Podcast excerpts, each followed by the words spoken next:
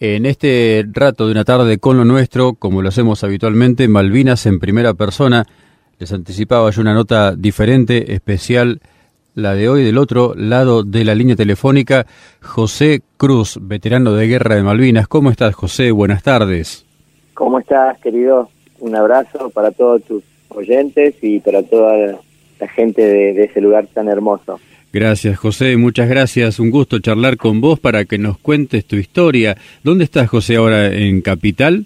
Sí, sí, sí. Yo vivo en Capital desde hace muchos años. Soy oriundo de la provincia de Tucumán, pero vine con toda mi familia en el año 78 y estando acá es donde me alisté para ir a cumplir con mi servicio militar obligatorio y, ahí comienza en parte mi, mi historia de vida y de experiencia y que me marcó para siempre en aquellos años te decía la colimba no es la guerra. Claro. Nosotros fuimos una tanda, una promoción que nos tocó justamente la guerra. ¿De qué parte de Tucumán sos, José? De la capital, de. San Miguel. De San Miguel de Tucumán.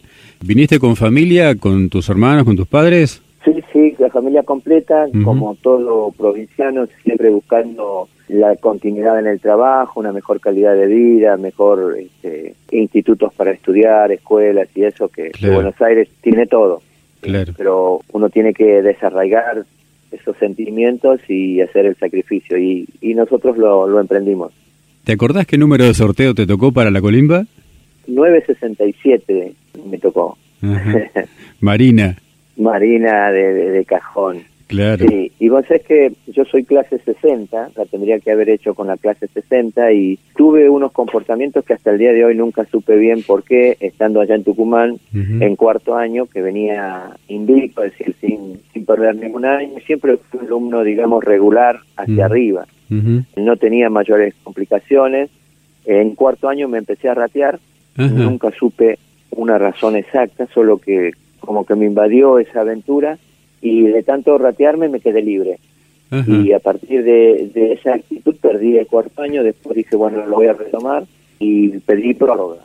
Por eso es que pedí dos años de prórroga y la hice con la clase 62. Hace poquito cumplí, el 25 de octubre cumplí 60 años. Así que Mirá vos lo que son las historias, ¿no? Una rata, o varias ratas en este caso, a la escuela terminaron llevándote a la guerra, José. Mucho, vos sabés que cuando pude recapacitar en un montón de cosas que uno con los años empieza a ver, yo a diferencia de muchos, primero que soy de principios religiosos muy muy marcados porque mi, mi familia es mormona de en creencia, yo me bauticé en la iglesia mormona a los 10 años allá en Tucumán. Y durante mucho tiempo renegué a mi vuelta de Malvinas que Dios me había abandonado, bueno, me había hecho pa- pasar la guerra, después me tocó la pérdida de un hijo, Y esas cosas que uno siempre parece que le echa la culpa a Dios, ¿no? De todo lo que no pasa, yo fui uno de esos que renegué de las cosas que me hizo vivir Dios. Sí. Pero pasaron los años, después de una, de una muy buena terapia que hasta el día de hoy sigo haciendo, entendí, por ejemplo, que la mayoría de las cosas pues las fui marcando yo.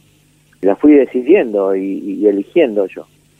Yo me alisté como voluntario prácticamente porque ya habían sido tres días que habían ido incorporando a la gente y yo no figuraba en las listas. Entonces ya se estaban yendo todos y con un amigo le dijimos por favor que nos llevaran, que nos alistaran porque ya había dejado de trabajar, ya me había despedido tres veces de, de mi familia y ya no quería, ya quería que empezara el, el servicio militar. Así que ahí volví a, digamos, a forjar esa vivencia. Y bueno, tengo tanto también que ya estando, ya había cumplido yo con la parte de instrucción, fui de marinero al principio. ¿En qué unidad te incorporaron? Yo estaba en Campo Sarmiento como marinero y, y había cuatro, Bien. cinco compañías. Sí. Yo era de la cuarta compañía. Pasamos la instrucción de marinería y me tocó, como puesto de trabajo y de desarrollar mi, mi servicio militar, un campo de golf, porque me había listado como voluntario para ir a ser jardinero. Ajá. Entonces me eligieron y ese lugar era de un privilegio absoluto, te imaginas toda la naturaleza, de hecho a mí me gusta la jardinería desde muy chico. En la actualidad mi profesión soy paisajista, me dedico al diseño de parques y jardines Ah, mirá qué bien.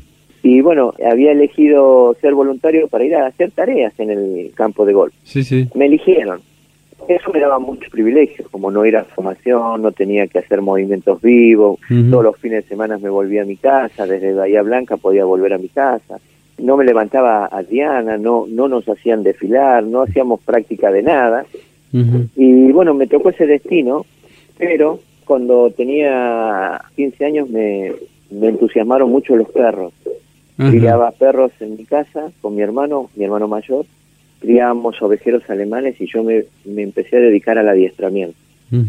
Esto llevó a que cuando el 2 de abril de 1981, cuando yo estaba llegando a la base, porque fue el día que me incorporaron, pasé frente a un batallón que decía Agrupación Perros de Guerra, Infantería de Marina. A mí me dejó loco de la idea y dije, yo voy a hacer acá, yo tengo que venir acá. Entonces cuando me dieron el destino para ir a hacer el, servicio militar en el San le dije, no, no, por favor, yo quiero ir a ese otro lugar. Uh -huh. Yo, vos estás loco, vos sabés eso.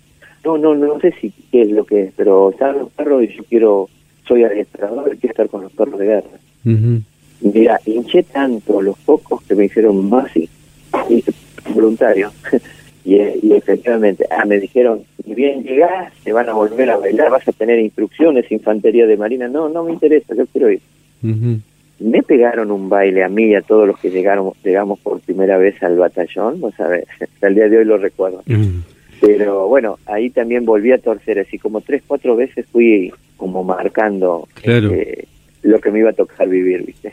Claro. Lo fui eligiendo yo. Sin lugar a dudas. Y justo Infantería de Marina, que es una de las exigencias eh, más importantes que tiene la instrucción militar, ¿no? Tal cual, tal cual. Y así todo, este, sé que hay otros batallones y otros regimientos que todavía, se, nosotros le decimos, son picantes, son Claro. mucho más picantes que el batallón que yo fui. Claro. Pero bueno, para mi estilo de vida, para mi idiosincrasia, mi crecimiento, me marcó mucho. Me marcó mucho. Inclusive hace poquito tuvimos un asado con camaradas y me decían cuando te tocó ir al frente, sufrí tanto, me dice mi amigo, porque vos tenías menos calles que, que Venecia, me dice. claro, es cierto. Pero bueno, vos viste cómo son las cosas o los designios de Dios quizás que uno tiene que cumplir con lo que le toca vivir. ¿Cómo fue esa etapa de instrucción ahí en el batallón, en la Infantería Marina, con los perros? Para mí es una anécdota y hasta el día de hoy un recuerdo enorme, porque ni bien llegué me asignaron a Bogel, que ese es el nombre de mi perro. Sí. Eh, Bogel en alemán significa pájaro. Ajá. El perro era todo negro, ya estaba adiestrado cuando yo llegué, pero figuraba dentro de los cinco mejores perros en temperamento, en adiestramiento, en capacidad, y con los años nos dimos cuenta que los mejores perros iban asignados al guía que supuestamente lo podía conducir. Para mí fue una bendición de Dios con todas las letras. Hasta el día de hoy me sigo emocionando muchísimas veces cuando salgo a malvinizar y hablar de mi perro. Mi perro se convirtió en mi mejor amigo, en mi ángel de la guarda, en mi mejor maestro, Claro. eh, en el, el arma más poderosa, en la compañía absoluta. Al ser elegido él para ir a Malvinas, lo tenía que acompañar yo, porque era su guía Claro. Pero tuvimos un año de preparación. Yo te dije que ingresé al servicio militar en el 81, 2 de abril del 81. Sí. En el 2 de abril del 82 nos levantamos y con la alegría de que se habían recuperado las islas, pero para mí la alegría mayor era que estaba ingresando la nueva tanda que me iba a reemplazar, a mí y a muchos que habíamos ingresado en ese mismo año, ¿viste? Sí. Para mí la alegría fue eso, ver que llegaban los civiles para recibir instrucción y le gritábamos desde adentro del batallón cosas como no saben lo que les espera y lo pibes cuando entras mirás este, desorientado porque la verdad no sabes lo que es el servicio militar. Tal cual, sí, sí. Y lo lindo que siempre contamos también que el servicio militar tenía esa calidez de unir a todas las clases sociales. Por, por única y primera vez el pobre se juntaba con el rico, el que sabía manejar los cubiertos, con el que nunca supo usar un cepillo de dientes, o, o el que andaba en alpargatas y con los deditos al aire, es decir, eran jóvenes ciudadanos que venían a cumplir con una ley, servir a la patria, y, era un- y es y seguirá siendo un honor, un orgullo servir a la patria. Y éramos todos iguales en esa época, José. Absolutamente. Comíamos lo mismo, nos Sí, sí. vestíamos igual, nos, el mismo corte de pelo, Sí, sí. y aprendíamos a no tan solo a desfilar, que es una forma de que la cabeza se te vaya ordenando, donde somos todos un solo, un Sí. solo cuerpo, Sí. y eso en el campo de batalla, si tuviste una buena instrucción con buenos líderes, se ve. Se Y hasta potencia. el día de se potencia, te engrandece, Sí. Te da el coraje, te da el valor y te da la unión, a pesar de que pasaron 38 años, un, un soldado veterano le dice hermano al otro y basta que le digas dónde estuviste que ya formas parte de la familia. Sí, sin dudas. Así que bueno, el servicio militar me ayudó mucho, aprendí a coserme un, botón, a lavar mi ropa y esperar que se seque, a afeitarme rápido, a prender la cama, a no quejarme por la comida, a añorar volver a casa y y el hogar es lo más lindo que uno tiene. Saber que papá y mamá están esperándote y la familia es, una alegría enorme. En el servicio militar, ¿te imaginas cuando, cuando volvimos? Bueno, la familia es todo. Volver a casa es lo máximo. Tal cual. ¿Cómo fue la adaptación con Bogel? ¿En qué consiste el entrenamiento para un perro de guerra? Bien, nosotros gozamos del privilegio de tener ese título como Batallón de Seguridad, Agrupación Perros de Guerra. Lo cierto es que estando en el campo de batalla, con los perros que fuimos, estos perros no estaban preparados para lo que era la batalla o la guerra en sí. Porque en realidad en tiempo de paz lo que hacíamos era vigilancia y seguridad, que es un adiestramiento distinto. Claro. Pero sí un acompañamiento y un binomio se forma entre el soldado de cuatro patas y el de dos, Mm. donde tenés que realmente complementarte en temperamento, en carácter, en, conocernos, en un montón de cosas, el binomio se tiene que desarrollar. Entonces tuvimos adiestramiento y preparación en vigilancia y seguridad y hacer guardias. en un principio cuando nos convocan para ir a Malvinas, el objetivo era que la agrupación hiciera de policía militar en Puerto Argentino. Cuando llegamos ya las órdenes habían cambiado, nosotros llegamos un 10 de abril viajamos en el buque El Buen Suceso todo lo que fue Semana Santa. Llegamos un domingo de Pascua y bajamos, pisamos suelo malvinero el lunes, el, 11 de abril. Ya ahí las cosas habían cambiado porque lo que íbamos a hacer ya lo estaba haciendo, estaban haciendo los patricios. Entonces sí cumplimos casi las mismas consignas y las mismas tareas que hacíamos en, en la base, que era dar seguridad y patrullar distintas zonas de importancias como la radio, como el mm. polvorín, como el cuartel base, salir a apostar soldados que lo dejaban en la inmensidad del, terreno y en la noche absoluta, entonces no tenía puntos de referencia. Claro. Que patrullábamos todo lo que era la bahía y formamos parte de lo que se llama el SPAC, Servicio para Apoyo de Combate. La agrupación cuando no patrullaba trabajamos distribuyendo armamento, municiones, alimentos, combustibles, descargar los Hércules cuando en plena guerra bajaban y había que descargarlo muy rápidamente y volverlos a mandar o los heridos o cosas que se tenían que volver al continente en el menor tiempo posible porque cada vez que aterrizaban los aviones en Puerto Argentino eran bombardeados para destruir la pista y los aviones. Sí, sí. Entonces, este, hacíamos un poco eh, ese tipo de tareas, ¿no?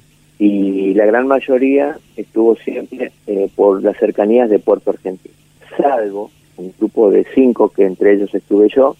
En el último fin de semana nos, nos asignaron ir a Zapper Hill, una, una colina que está a unos cuantos kilómetros de Puerto Argentino, a mm. cuidar un nido de ametralladoras nuestras. Pero solamente fuimos cinco perros con cinco soldados. La idea era que eh, no ese lugar no fuera atacado por los comandos ingleses y los perros lo detectaran por si había algún ataque. Claro. Entonces estábamos apostados día con cada perro cuidando nuestras ametralladoras. Eso es este, lo que yo llamo haber estado casi como sería en una tercera línea de fuego. Me tocó ver por un lugar de privilegio y estar apostado en esa colina todo el desenlace de, de las últimas batallas y con el valor que pelearon mis hermanos y, y resistieron hasta hasta lo que más pudieron. ¿no? Claro, seguro. Eh, fui testigo y en proximidad de haber entrado en combate me hubieran faltado, no sé, entre 500, 800 metros. Por eso siempre digo, no estuve en primera línea, no entré en combate cuerpo a cuerpo, pero estuve en lo que sería una zona de ablandamiento, de bombardeo y de plena batalla por las antiaéreas. Claro, y con el enemigo avanzando ya cada vez más cerca. Totalmente, eso sí lo pude presenciar. Ellos en sí siempre atacaron más ferozmente los fines de semana debido a que cuentan que a ellos les pagaban mucho más los fines de semana y por las noches, como cualquier otro trabajo, porque ellos son profesionales. Eh, entonces las diferencias se notaban.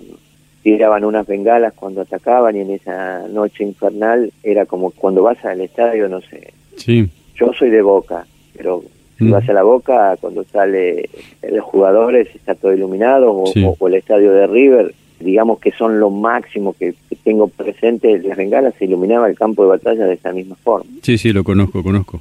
El tema es que, eso te pone la piel de gallina porque entre los reflejos y los disparos y todos los nervios, la ansiedad, el miedo, el desgaste que teníamos, eh, le das una dimensión este, inmensa, ¿no? Claro.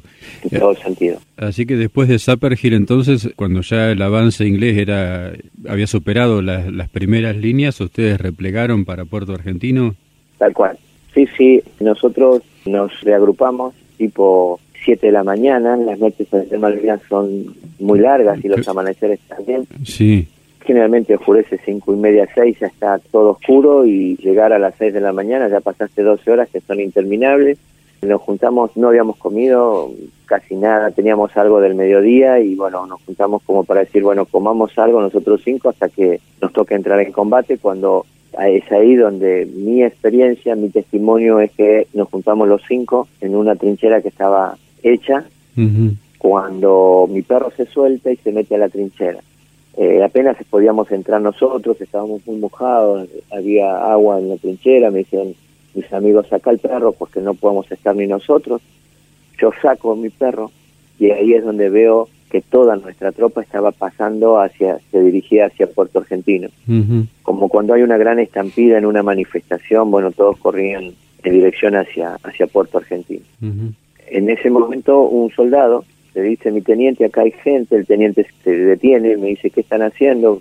¿Cuántos son? Bueno, me presento, le decimos que somos cinco, que somos de Marina, de Infantería, dice hay que replegarse y, yo le respondo, pero nosotros nos tiene que relevar la gente de, de Marina. Siempre hay como una consigna de que tenés que tener un superior de tu de tu arma que te releve o te dé las órdenes. Claro. Porque a nosotros cuando nos apostaron, es decir, no se pueden retirar bajo ninguna circunstancia. Tal cual entramos en un pequeño concilio ahí entre nosotros y dijimos, pero no hay nada que hacer, tomamos la decisión, no teníamos superiores, éramos todos colimba mm. y éramos dos más antiguos, segunda tanda, y los otros eran tercera, cuarta y quinta tanda. Mm. Por antigüedad nos correspondía decidir a nosotros, aún siendo soldados, sí. y decidimos replegarnos. En ese repliegue tengo en mi memoria, en mi emoción, en mi recuerdo, lo más triste porque ese volvernos con todo lo que significa este, la derrota y, replegarse, ellos intensificaban el fuego de las antiaéreas entre lo que sería el campo de batalla y Puerto Argentino. En ese repliegue es que tenemos en nuestro historial, eh, perdemos dos perros en, ese repliegue. Para nosotros, nuestros héroes quedaron en el campo de batalla y tenemos esas dos bajas estamos recién trabajando nuevamente para que sean reconocidos, sean incluidos dentro de, lo que significarían pérdidas importantes. No lo, no me gustaría decirles héroes porque sería faltarle respeto a mis hermanos humanos héroes que quedaron y no quisiera ofender con este sentimiento mío de amor hacia soldados de cuatro patas, ¿no? Pero ellos, si bien fueron convocados, son elementos de las fuerzas eh, deberían tener ese reconocimiento a nivel como cualquier otro elemento o ser humano que haya desempeñado determinadas tareas y haber quedado en el campo de batalla. ¿Y qué suerte corrieron los soldados que iban con esos perros? Ellos pudieron volver. Ellos tienen cada uno y como te decía, en esta pandemia lo bueno para la agrupación, porque éramos 22 nada más y 18 con perros, el otro el otro componente lo integraban este, los veterinarios, un oficial, un suboficial y un guardia marina veterinario que estaba era veterinario, empezó a hacer el servicio militar y, y él era un oficial. Pudimos volver sin ninguna baja, un herido por un accidente de, él mismo y manipulación del arma, pero no heridos en combates y ninguna baja humana dentro de la agrupación. Cuando finalmente se produce la rendición y se aglutinan los soldados argentinos en calidad de prisioneros ahí en la zona de Puerto Argentino y demás, eh, ¿cómo fue eh, el movimiento para ustedes? Porque ustedes obviamente estaban con sus perros, ¿qué pasó con los ingleses respecto a ustedes? en lo personal, al estar nosotros con los perros, primero que nunca nos separaron de nuestros animales, nos respetaron, nos dejaron conservarlos. No te podría decir que tuvimos ni buen trato ni maltrato, porque sería injusto. Creo que en aquellos días este, igual me dolió que nos empujaran, que nos dejaran abandonados en, el aeropuerto sin, sin comida, sin refugio y a la buena de Dios. Eh, se veía que no, no les interesaba tener prisioneros, pero en el caso nuestro, que éramos, ya te digo, de Marina y con los perros, hubo como un respeto extra porque eh, nos daban señales de que estuviéramos muy, muy agarrados a los perros porque los perros sí tendían a atacar, a ladrar y, no sé, lo deben haber percibido que no eran de los nuestros y se, se embravecían mucho más. Entonces, hizo también que cada guía que tenía su perro este, era como que los apartaban o nos dejaban sin involucrarse ni ellos ni involucrarnos a nosotros demasiado. ¿Cuántos días estuvieron en esa situación? ¿Cuándo volvieron? ¿En qué volvieron al continente? Pues es que para mí siempre fueron 10 días, 10 días que estuve prisionero. Cuando nos juntamos y no sé, tuviste oportunidad de consultar a muchos veteranos y y cada uno peleó una batalla y quedó grabado de una manera y, dimensiona las cosas de acuerdo a las emociones y a la capacidad que tuvo de, supervivencia o de defensa psicológica. Totalmente. Para mí fueron 10 días. Hoy, conversando con mis otros compañeros, hay unos que dicen 10, otros dicen 5. Forma parte del estrés postraumático. Claro. Pero siempre con la voluntad de ir acercándonos cada día y juntarnos para que la historia quede conformada de una manera fehaciente, ¿no? cuando nos, eh, nos quedamos ahí prisioneros, nos dejaron en el aeropuerto y fuimos devueltos con las últimas tandas de infantería de marina, debido a que ellos decían que el 5 le había causado muchas bajas y como no se sabía bien cómo continuaba todo, los retuvieron un poco más a todos los de marina. Salimos en, en, una barcaza hasta el almirante Irizar, en el almirante Irizar viajamos hasta Ushuaia, habíamos viajado mediodía, quizás, hasta llegar a, Ushuaia. De Ushuaia nos dieron un poco de alimento, bajamos, subimos al aeropuerto a un avión y fuimos hasta Río Gallego. Y de Río Gallego fuimos a, a Bahía Blanca. ¿De regreso a la base? De regreso a la. ¿Y qué tiempo estuviste todavía en la base? ¿Cuándo le dieron la baja a la tanda tuya? Nosotros estuvimos, llegamos muy de noche a la base, tuvimos que ir a declarar porque en aquellos días todavía lógicamente el proceso estaba, la pérdida de la guerra tenía sus modalidades y sus instancias. Nos llevaron al cuartel base a declarar todo lo que habíamos visto, qué había pasado y cosas que, que habíamos vivenciado. Cada soldado con un entrevistador y se nos prohibió eh, hablar de lo que habíamos visto. Sí. Eso, una vez que concluyó la investigación, para esto de haber sido como las 12, 12 y pico, nos dieron el piso para irnos a nuestro batallón.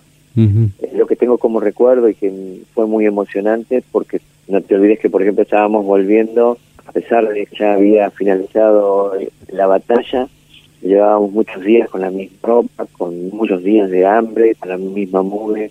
Este, no había muchos cambios eh, de la indumentaria ni del ser humano.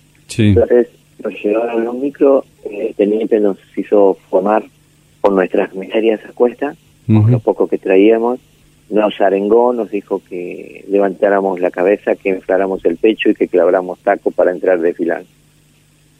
Esa noche creo que tratábamos de hundir nuestro nuestro taco en, en el cemento. Estábamos regresando a nuestro a nuestro batallón y para nosotros fue un orgullo y, tratamos de dar absolutamente todo. Entre las cosas que pudimos mostrar y decirles y, hasta el día de hoy explicar a la gente es el dolor y el coraje que se puso, con poco, con muchas veces nada, con una diferencia de cinco contra uno que eran ellos, con el armamento, con el apoyo que tuvieron, pero sin embargo nosotros, aun cuando muchas veces las lágrimas me sobrepasan porque me emociona saber que forme parte de, de una gente que lo dio todo.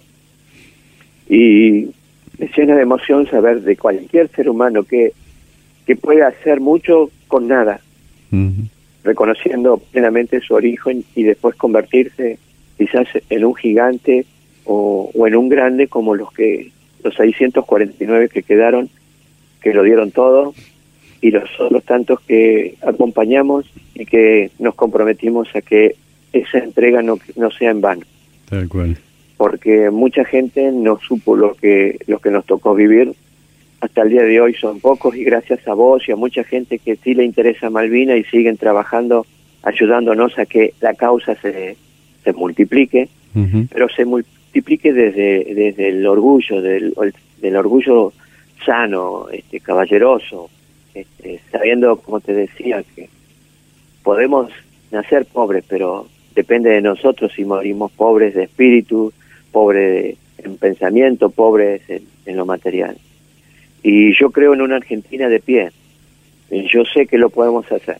Yo sé que si tenemos buenos líderes, el corazón está latiendo y es un corazón que nos da una fuerza enorme porque los argentinos somos una raza especial que todavía no nos dimos cuenta del potencial que tenemos y al no tener buenos líderes nos hacen jugar el partido mal. Estamos olvidándonos de nuestros orígenes y eso es lo que no queremos. Para mí Malvinas tiene tres pilares que es Dios, patria y familia y ser una persona con esas convicciones te lleva a que cuando eso se pone en juego no cabe duda que lo defenderías hasta perder la vida y que ser patriota implica ser justo, honesto, trabajador, alegre, solidario, armonioso, limpio, generoso. Entonces creo en una Argentina y estoy trabajando hasta el día de hoy porque no me rendí. Hay un amigo infante de Marina, Víctor Villagra, que dice, no estoy rendido, solo estoy replegado. Y esa es la consigna. Ya no con las armas ni con la violencia, yo creo que es mucho mejor mostrarle a cualquier enemigo la capacidad que tenemos desde la inteligencia y desde la razón a la fuerza bruta. No tolero la fuerza bruta, no soy, no estoy a favor de la guerra, ya la viví y por haberla vivido respeto y honro la paz. Muchos que hoy están en la paz viven haciendo cosas para entrar en guerra, porque no saben lo que es la guerra, porque no la vivieron. Porque si tan solo se detuviesen a, a escuchar o a ver o analizar lo que pasó en esta guerra como en todas las otras, jamás se cometería un, una, una atrocidad de cualquier tipo que nos lleve a la barbarie, porque hay mucha gente inocente. Porque yo puedo ir a pelear, pero mi mamá sufrió, mi hermanita sufrió, mi abuela sufrió, y mucha gente que me conocía sufrió muchísimo. Y así como en mí, en muchos otros sufre el soldado y sufre todo lo que está alrededor. Sin dudas. José, volviendo un poquito para atrás en el tiempo y, en los tramos finales de tu servicio allí en el batallón de seguridad de la agrupación Perros de Guerra, ¿cómo fue la despedida con Bogel cuando te dieron la baja? Sucede que nosotros salimos desde, desde las islas y los perros quedaron en la Mirandiriza. Quedaron dos soldados para darles de comer y atenderlos porque los perros no volvieron con nosotros en los aviones. Ah. ¿Sí? Sí, sí. Entonces cuando, como te decía, en esa noche que entramos gloriosa y triunfal y emocionante para mí, al otro día nos dieron permiso de sueño, permiso de sueño que podíamos descansar hasta la hora que, que quisiéramos. Pasamos a rancho al mediodía y después fuimos a formación de rancho y nos dieron un pasaje para, para volver a casa que era un pasaje en tren desde Bahía Blanca hasta Constitución, en casa. El regreso fue muy triste, siempre fue triste, más allá de la emoción de saber y la alegría que vos volvías a casa.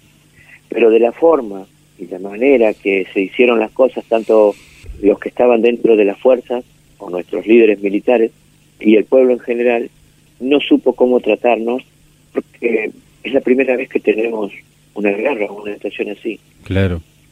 Entonces sucedió que, por ejemplo, me dieron el boleto para volver hasta, hasta Constitución, pero todavía me seguía faltando para viajar y volver a mi casa y no tenía plata, no me dieron plata.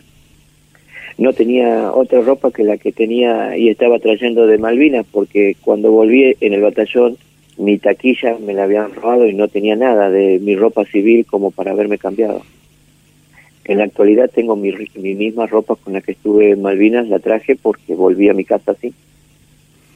Y la gente cuando te miraba, decir, te miraba con cierta tristeza, con cierta admiración y con una impotencia porque no nos decían nada, no nos hablaban, se corrían. Y vos, vos volvés vacío. El agarra pelota, quieras o no, y, y, eso que yo lo trabajé en mi terapia y no lo digo desde la, de ser miserable, al contrario, soy orgulloso de lo que estoy haciendo, pero recordar cosas como esas miradas como, o como esa ausencia de, de contención, de agradecimiento, te lastimaba. Te lastimaba más que las mismas balas de, del enemigo porque en realidad lo que hubiéramos necesitado era un abrazo. Y un poco más de contención, mucha más contención hasta que te rehabilitaras. En lo personal tardé 28 años en identificarme y hoy estar integrando Malvinas en Educación y Valores, donde puedo hablar de Malvinas desde el orgullo de haber convertido el odio en amor, en llevarle un mensaje de confianza y de esperanza y de sueños por cumplir a cada uno de nuestros jóvenes que son nuestro mayor tesoro en nuestro país. Yo creo en el que el tesoro es el tesoro humano y no las riquezas materiales. Porque mira vos que nosotros somos un país rico en tantas cosas y estamos empobrecidos hasta el alma.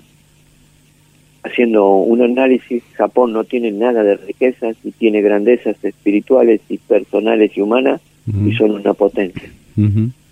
Ellos tuvieron dos bombas atómicas y se pusieron de pie.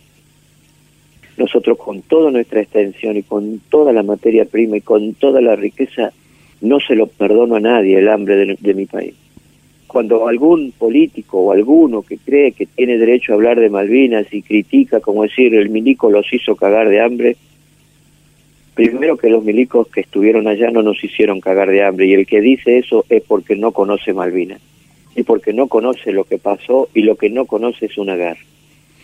Pero es más triste, muchísimo más triste y me avergüenzo que después de 38 años de democracia estemos pasando hambre.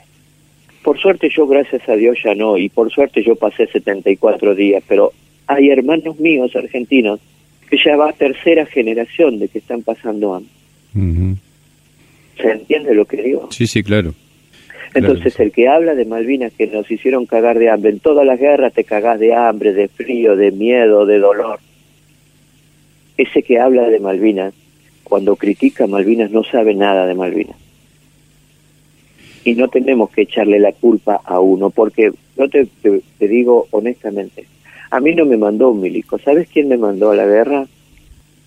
Mis padres pero no porque yo fuera a la guerra. Mis padres me enseñaron a respetar la bandera, mi maestra, a cuidar la canchita, a cuidar las plantas, a cuidar los animales, a cuidar lo mío, a respetar mi apellido, a hacer mis oraciones de rodillas y dar gracias a Dios por lo que tengo. Y también claro que me enseñaron a defender lo que era mío. Porque mi abuela me mandaba devolver cuando yo volvía con un soldadito, una regla o una goma, que no era mía. Entonces nosotros tuvimos sembrado en cada uno de nosotros un sí juro, pero desde cuarto grado. Tal cual. Entonces cuando, cuando llegamos a la instancia, si hoy en día vos estás rodeado de un montón de jóvenes, de personas adultas que son capaces de, de matar por cuidar su casa, su celular, su mochila, ¿cómo no vamos a defender nuestra bandera? ¿Cómo no íbamos a tener el coraje que inclusive ninguno de nosotros estaba preparado para la guerra? Y cuando hoy tengo amigos que son comandos, pilotos, vos le preguntás, ¿tuviste miedo? Sí, hay una preparación y no, hermano, porque la guerra no tiene comparación cuando te toca vivirla. Supera todo. Supera absolutamente a todo, hasta el más preparado. Y el que dice no tuve, tuve miedo o está loco o no estuvo, o no está consciente. Tal te hace pelota. José, para, para ir cerrando la charla, sabemos que Bogel, obviamente sobrevivió a la guerra, vos lo contaste, pero que fue el de la agrupación de perros de guerra el más longevo, el que vivió más años, ¿no? ¿Es así? Sí, sí, tal cual. Algunas veces me colman las emociones y tu pregunta anterior estaba dirigida un poquito hacia allí. Yo cuando volví a mi casa, tuve 15 días de Franco. Volví al batallón porque todavía no tenía la baja y me quedé una semana, pero en ese tiempo pasé muy poquito tiempo con Bogel y no lo volví a ver más. El dolor que llevo en el alma es porque yo estoy seguro que mi amigo inseparable no me hubiera abandonado nunca. Pero yo cuando volví a mi casa, cuando ya estuve de baja, estuve herido al punto de no poder levantarme. Tardé 28 años y él ya había muerto. Claro. Hasta el día de hoy lo sigo llorando, no tengo perro. Eh, creo que voy a tener un perro cuando me jubile para estar todo el tiempo con él, para que me acompañe y para no separarnos jamás. Yo no pude verlo. He visto fotos posterior a, a lo que pasó en Malvinas, lo he visto con su capa desfilando, con su capa y su, su reconocimiento, que según dice tienen una medalla del Congreso. Nunca me invitaron, porque él vivió 10 años y en 10 años posterior a Malvinas jamás me invitaron. Nadie se acordó de mí. Yo no figuraba en las listas. Cuando fui a buscar mi pensión, no estaba en las listas porque nosotros nuestra primera pensión la tuvimos casi después de 12 años. Cuando digo que soy guía de Bogel, lo reconocen a él y a mí no. Eso me dolió, pero ahora me llena de orgullo. Gracias a él tengo todo tengo el honor de haber servido a la patria y si no hubiera sido por él, que creo que Dios me lo mandó como un ángel, no sé si hubiera resistido lo que me tocó vivir y eso que no estuve en el campo de batalla en primera línea. Pero no me hace falta haber estado porque pude haberlo visto, sé de mis hermanos que estuvieron, tengo la capacidad de imaginarme y sí sé lo que pasó. Entonces, hay cosas que son imperdonables como esa. Yo como lo veo en fotos, lo veo desfilar y estaba viejo y él merecía volver a un hogar, no estar en un canil, en un batallón. Tenía que tener un hogar y creo que era mi hogar el que tenía que haber estado en los últimos días. Todos nos merecemos el calor del hogar, la caricia permanente. He visto fotos que se han sacado otros soldados y ¿viste cuando ves una foto de un trofeo de alguien que comete una atrocidad como matar un rinoceronte, un elefante y están todos alrededor. Mm. Yo he visto como algunos soldados se sacaban fotos y le ponían su ropa y él no estaba feliz. Él no estaba como yo lo conozco. Yo sí lo conozco. Entonces esas cosas me duelen pero bueno, tampoco los culpo porque también puede ser un honor o lo hayan querido hacer como un recuerdo, pero para mí, que yo lo conozco y sé lo que cuando estaba contento, basta con que lo vea en la foto y, sé que no estaba bien. José Cruz, veterano de Guerra de Malvinas, te quiero agradecer muchísimo por este testimonio, por este relato que nos has traído en esta tarde. Sabes que acá tenés una oreja, un montón de orejas que están del otro lado de la radio y un micrófono para expresarte. Así que lo que quieras agregar. Gracias por la invitación, gracias por estar ahí, por escucharme. Quiero que se queden con una idea mía que me siento orgulloso, me siento feliz, tengo una hermosa familia, tengo mucho por contar y mucho por emocionarme. Trabajo todos los lunes con mi terapeuta, con quien soy un amigo. Trabajamos en disfrutar de la vida, en corregir los rumbos que sean necesarios para ser feliz y lo soy. Quiero que se queden con esa imagen. Yo puedo llegar a emocionarme, puedo llegar a, llorar muchísimo de la emoción, pero también del orgullo y la felicidad. Claro. Estoy orgulloso de ser argentino y de tener el país que tengo y de los hermanos que, que me rodean, entre ellos ustedes de ese lugar tan hermoso, La Flores. Y contar con nosotros, si quieren googlearnos, y buscarnos en el Facebook. Malvina Educación y Valores es una entidad de veteranos que salimos a malvinizar contándoles un poco qué pasó con nosotros en Malvinas, pero lo más importante es cómo vivimos hoy Malvinas y desde qué punto de vista, con la frente bien alta, el pecho inflado y sentirnos orgullosos de la parte de historia que nos tocó vivir. José, muchas gracias, un abrazo fuerte, saludos a la familia. Igualmente, mi amigo, te quiero mucho, un gran, gran abrazo y gracias por este momento. ¿eh?